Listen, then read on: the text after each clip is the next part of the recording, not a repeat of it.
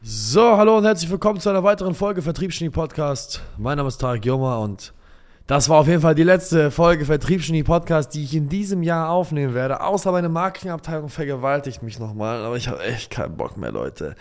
Ich habe keinen Bock mehr. Aber ich mache diese eine Folge noch. Komm, bevor es jetzt gleich in die Schweiz geht, nehme ich für euch nochmal diese Folge auf. Mir wurde die Frage gestellt, Tarek, was hättest du gerne früher in deinem Leben gewusst? Was hatte ich früher in meinem Leben früher? Boah, das ist, das ist eine sehr, sehr diepe Frage, die ich auf so vielen Arten und Weisen beantworten kann. Und mein Kopf ist sofort gravitiert zu dieser einen Sache. Und ich glaube, ich will das einfach mit euch teilen. Vielleicht, vielleicht findet es bei dem einen oder anderen Anklang.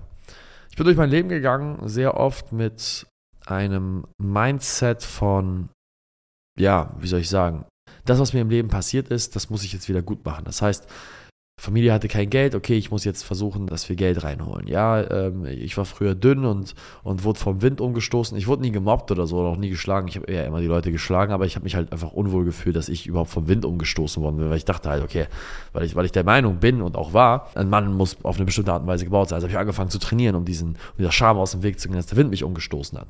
Und ich habe immer aus dem Mangel heraus gehandelt, immer aus hier und jetzt und das, was da auf der Welt passiert, das ist super, super wichtig.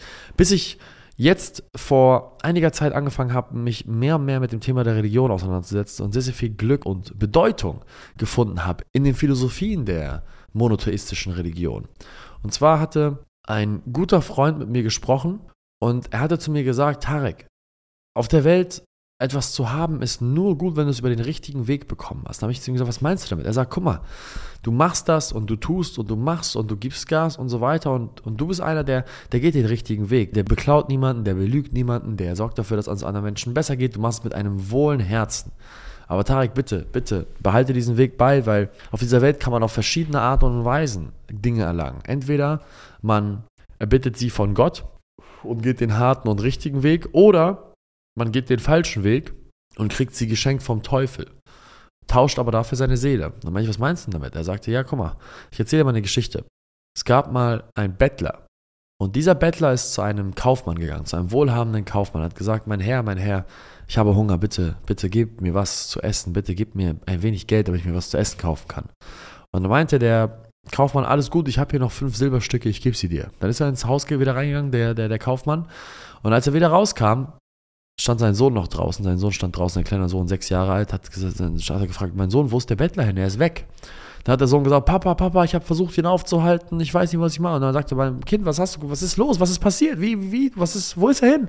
Wieso wolltest du ihn aufhalten? Er sagt, ja, Papa, er hat, er hat den Sattel von unserem Pferd geklaut. Und dann hat sich der Kaufmann umgedreht, hat gesehen, oh, der Sattel ist weg. Und dann sagt der Sohn komplett entsetzt und empört, Papa, wir müssen, wir müssen diesen Mann umbringen, er hat uns beklaut. Dann hat der Kaufmann zu seinem Sohn gesagt, nein, mein Kind, alles gut. Es ist nicht unser Recht zu töten. Wir sollten das nicht machen. Gott wird uns das nicht verzeihen. Wir dürfen das nicht tun. Geh, nimm dieses Geld, geh zum Marktplatz und kauf uns einen neuen Sattel. Der Sohn war komplett verwirrt. Ich meine, er ist sechs Jahre alt, gerade wurde was, was geklaut, ein anderer Mensch hat ihm was Böses getan, aber er hat gesagt, na gut, dann gehe ich halt diesen Sattel kaufen, ich höre auf meinen Vater. Dann ist er zum Marktplatz gegangen und hat einen Händler gesehen. Er hat gesagt, mein Herr, ich suche nach einem Sattel für ein Pferd von dieser Statur. Habt ihr einen Sattel für mich? Und dann sagt der Händler auf dem Markt, sagt, ja, mein Kind, warte, ich bringe dir einen, gerade einer eingetroffen, gerade erst frische Ware bekommen. Dann kommt der Händler zurück und dann sieht der kleine Junge, macht große Augen und sagt, boah, das ist unser Sattel das ist der, der uns geklaut worden ist. Er sieht sogar noch, die Initialien sind eingraviert auf der anderen Seite. Er sagt, okay, äh, mein Herr, ich gehe zu meinem Vater weil der Sohn natürlich nicht sofort rumschreien wollte, ist zu seinem Vater gegangen und sagt, Papa, Papa, Papa, Papa, hör mal, ich habe den Sattel gefunden, ich habe den Sattel gefunden, der uns geklaut worden ist, der Händler hat ihn, der Händler hat ihn. Dann ist, ist der Vater mitgegangen und ist zum Händler gegangen und hat gesagt, mein Herr, darf ich aber den Sattel sehen? Und dann sieht er, oh, das ist tatsächlich mein Sattel. Sagt, mein Herr, das ist unser Sattel, wer, wer hat Ihnen den, den Sattel verkauft? Er sagt, das war ein, ein Bettler, ich habe ihn ersteigert für fünf Silberstücke. Und dann sagt er, ja, verstehe. Und dann dreht sich der, der, der Sohn zum Vater und sagt, Papa, wir sollten diesem Händler ihm das auch wegnehmen, weil uns wurde es geklaut, wir sollten ihm es auch klauen, das ist unser Eigentum.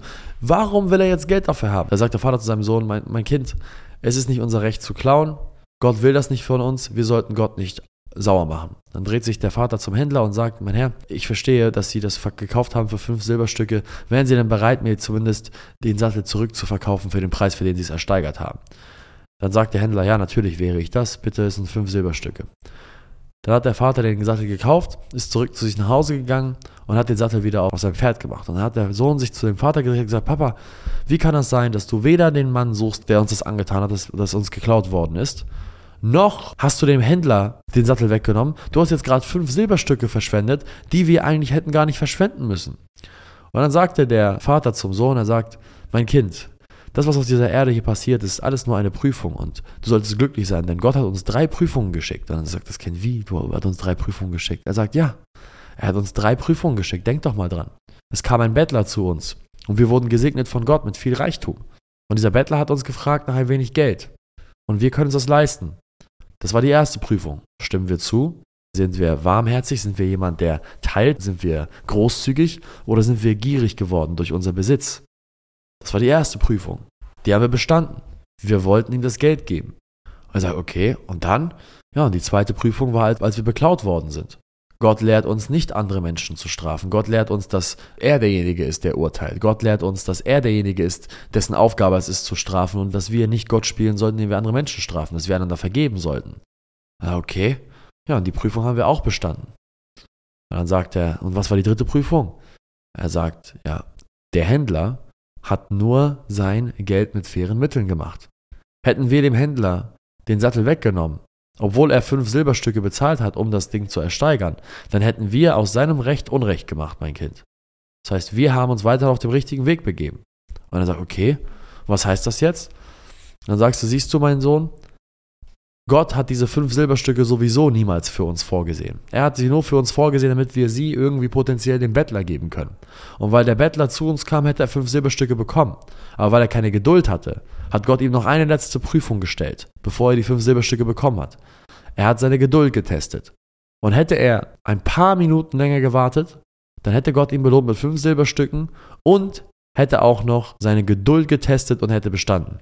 Der Bettler ist zwar auf dieser Erde mit fünf Silberstücken nach Hause gegangen, aber er ist mit viel Gift in seinem Herzen nach Hause gegangen und Gott wird ihn dafür noch zur Lehre ziehen, ihn dafür strafen. Und diese Geschichte hat bei mir so viel ausgelöst, es war geistesgestört. Diese Geschichte, als ich sie gehört habe, habe ich gemerkt, viele Wege führen nach Rom und es gibt viele Wege, um an das zu kommen, woran man kommen will. Aber es ist alles scheißegal, wenn man an die Güter und an die Ziele kommt, während man immer wieder ein Stück, ein Teil seiner Seele verkauft an den Teufel. Denn es gibt auch noch so eine weitere schöne Anekdote oder so einen schönen weiteren Spruch. Der Teufel kann die Hölle nicht gut aussehen lassen. Deswegen lässt er den Weg dorthin extrem verlockend aussehen. Und heute sehen uns die Leute und ähm, wir haben alles, was wir haben wollen und ähm, wir haben ein gutes Geschäft, tolle Leute um uns herum, mehr Essen im Kühlschrank, als wir uns vorstellen können, mehr Geld auf dem Konto, als wir Rechnung zu zahlen haben. Und wir danken Gott dafür. Und ich sehe immer viele Menschen, die an denselben Punkt gekommen sind, aber augenscheinlich das gleiche Auto fahren, augenscheinlich den gleichen Kontostand haben oder mehr, augenscheinlich genau die gleichen materiellen Güter haben, augenscheinlich genau die gleichen schönen Dinge in ihrem Leben, auf diesem irdischen Leben haben, aber der Weg dahin war gekennzeichnet durch Handlungen, durch die sie ihre Seele verkaufen mussten. Und worauf ich dich als Hörer jetzt aufmerksam machen möchte mit dieser Geschichte, über die ich jetzt schon so lange blabber, ist, das hier auf diesem Planeten nehmen wir als extrem wichtig wahr. Und es ist wichtig. Wir sollten Gas geben, wir sollten machen, wir sollten tun, wir sollten unerbitten, wir sollten nicht rumheulen. Das, ich bin immer noch voll der Meinung, ich bin jetzt kein Priester geworden, aber worauf ich hinaus möchte ist, erreiche deine Ziele, aber erreiche deine Ziele nicht mit dem Preis deiner Seele, weil du wirst im Ferrari sitzen können, wenn du den richtigen Weg gehst und du wirst im Ferrari sitzen können, wenn du den falschen Weg gehst. Das eine ist nachhaltig, das andere, dafür zahlst du irgendwann den Preis und das ist, glaube ich, etwas, was ich gerne früher gewusst hätte und wo ich gerne bewusster mitgelebt hätte, weil dann hätte ich eine viel, viel größere Freude draus gezogen, den harten und anstrengenden Weg gegangen zu sein. Weil immer wenn ich den harten Weg gegangen bin, dann hatte ich irgendwie das Gefühl, dass ich bestimmte, ähm, ja, wie soll ich das sagen, dass ich irgendwie den Weg verschnellern konnte. Und ich habe immer eine moralische Verpflichtung in meinem Herzen gehabt, dass ich mich den richtigen Weg hingeben sollte, weil es war einfach richtig, es war eine Prinzipsache. Nein, der richtige Weg ist richtig. Heute habe ich ein viel tieferes Verständnis dafür, warum der richtige Weg der richtige ist und warum ich mich freuen sollte, den richtigen Weg zu gehen und warum ich es zelebrieren sollte, dass er manchmal vielleicht länger braucht, als wenn man den falschen Weg geht. In dem Sinne, meine Meinung steht immer noch. Arbeite hart, reiß dir den Arsch auf, Du hast die Verpflichtung gegenüber der Familie reich zu sein. Sorge dafür, dass ihr mehr habt, als ihr braucht, damit du die Differenz auch noch spenden kannst.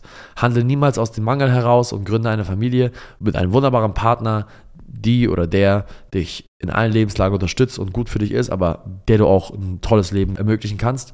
Aber währenddessen vergiss niemals, dass das, was hier auf der Erde ist, alles nur eine Prüfung ist für das, was noch kommen soll. Ja, in dem Sinne danke ich dir vielmals fürs Zuhören bis hierhin. Ich wünsche dir einen wunderschönen Nachmittag und ich freue mich jetzt endlich, diesen Podcast beenden zu dürfen. Bis dahin, ciao, ciao.